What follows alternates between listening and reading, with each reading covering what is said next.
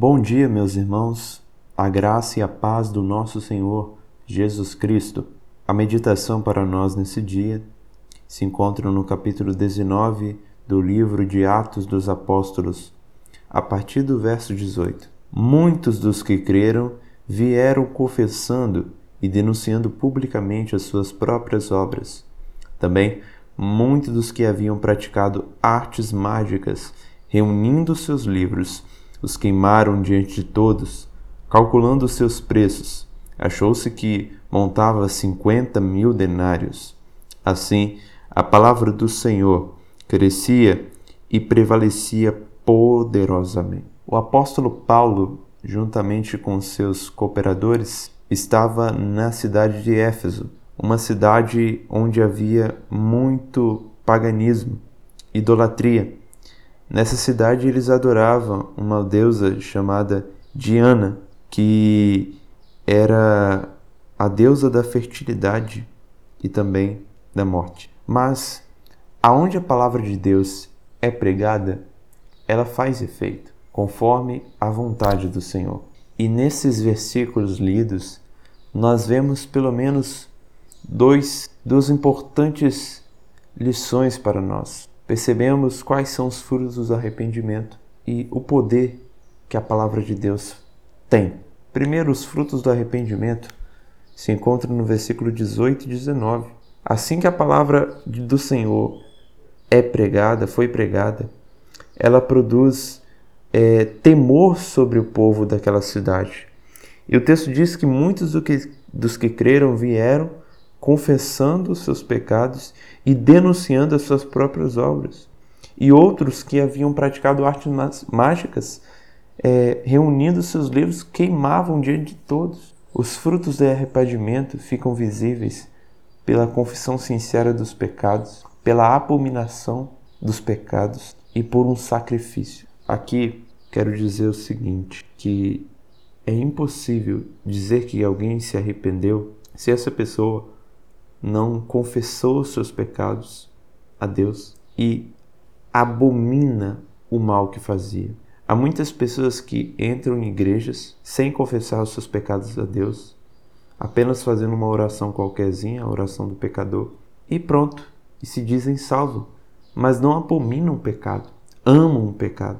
Diferente dos crentes aqui em Éfeso, que confessavam seus pecados e abominavam o mal que faziam. A Bíblia diz em Provérbios, se não me falha a memória, 8, 13, que o temor do Senhor odeia o mal. Significa que aquele que teme a Deus, aquele que crê em Deus, odiará o pecado. Ele confessará o pecado e odiará o pecado. E assim como é, os que praticavam arte mágica em Éfeso, ele estará disposto a sacrificar. O, esses homens, eles reuniram seus livros de artes mágicas e queimaram diante de todos. É claro que esse texto não é uma ordem para que você faça isso com seus discos de músicas da sua vida passada, enfim. Mas fica evidente que é necessário, é necessário um sacrifício por parte daquele que se arrependeu dos seus pecados. Porque há pecados é, devem ser feito isso, né? Por exemplo, uma pessoa que pecava dissolutamente, dissolutamente, como esses homens, estará disposto a sacrificar dessa forma, abandonar o pecado de tal forma que seja algo assim, um sacrifício muito grande, certo? Um sacrifício muito grande. Há muitas pessoas que se converteram, foram convertidas, que abandonaram riquezas, que abandonaram é, posses, fama.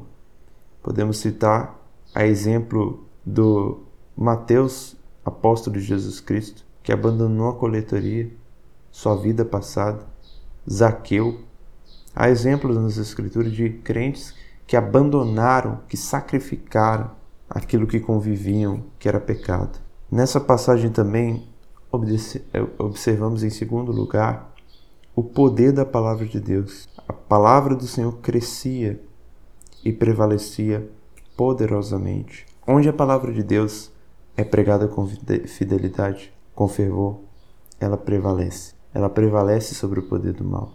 Ela cresce, cresce. E é assim que aconteceu em Éfeso. E é assim que deve acontecer nos nossos dias. Precisamos pregar a palavra do Senhor com poder do Espírito Santo, porque certamente onde nós falarmos de Cristo haverá frutos. Talvez podem demorar esses frutos aos nossos olhos, mas o Senhor tem o seu povo espalhado por todo lugar. E à medida quando anunciamos o Evangelho, Deus recolhe para si os seus eleitos, porque a fé, a fé vem pelo ouvir, e ouvir a palavra de Deus. Tenhamos esperança, porque se Deus fez uma grande obra em Éfeso, uma cidade tão pagã, certamente Ele pode fazer uma grande obra em São Mateus, em Cariacica, em Vitória, em Linhares, no Brasil inteiro, em todo lugar.